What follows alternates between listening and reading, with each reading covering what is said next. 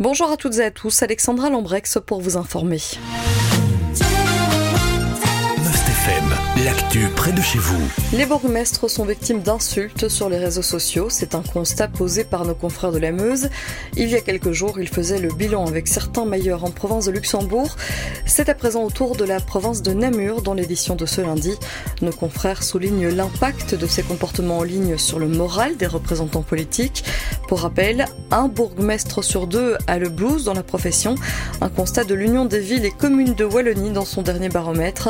La pression subie par les bourgmestres sur les réseaux sociaux est l'un des facteurs. 6 bourgmestres sur 10 ont déjà porté plainte à la police pour cause d'injures, de menaces verbales et physiques, c'est ce qu'indiquent nos confrères. Ils se sont entretenus avec quatre représentants politiques en province de Namur.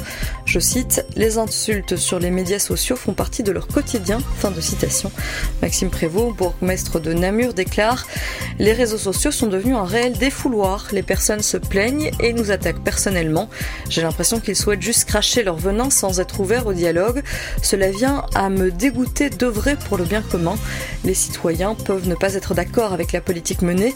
Toutefois, il y a une manière de faire et des limites à ne pas dépasser. Fin de citation. Le bourgmestre de Dinan fait aussi l'objet d'attaques. Il indique cependant prendre du recul par rapport à cette situation. Les ressentis sont les mêmes en Entre-Sambre et Meuse. Les bourgmestres de Couvin et Walcourt n'y échappent pas, par exemple. La Wallonie a dépassé le cap des 2000 fermes bio fin de l'année dernière, une observation partagée vendredi dernier à l'occasion du lancement de la 18e édition de la semaine bio. Elle a débuté samedi et se déroule jusqu'au dimanche.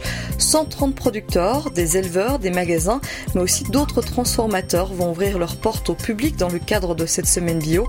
Elle est organisée à l'initiative de la PAC-W dans toute la Wallonie et à Bruxelles.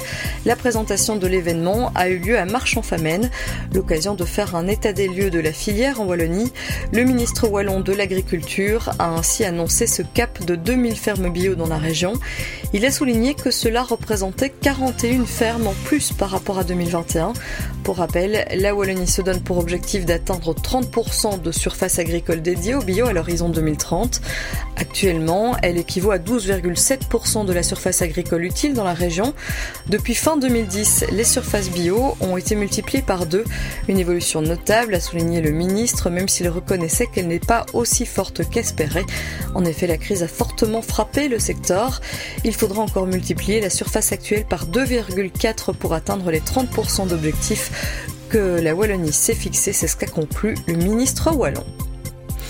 Ce lundi, le parquet du Luxembourg va ouvrir une enquête en raison d'une altercation qui s'est produite à Florenville dans la nuit de samedi à dimanche. Les faits se sont produits vers 3 heures du matin à la fermeture d'un café.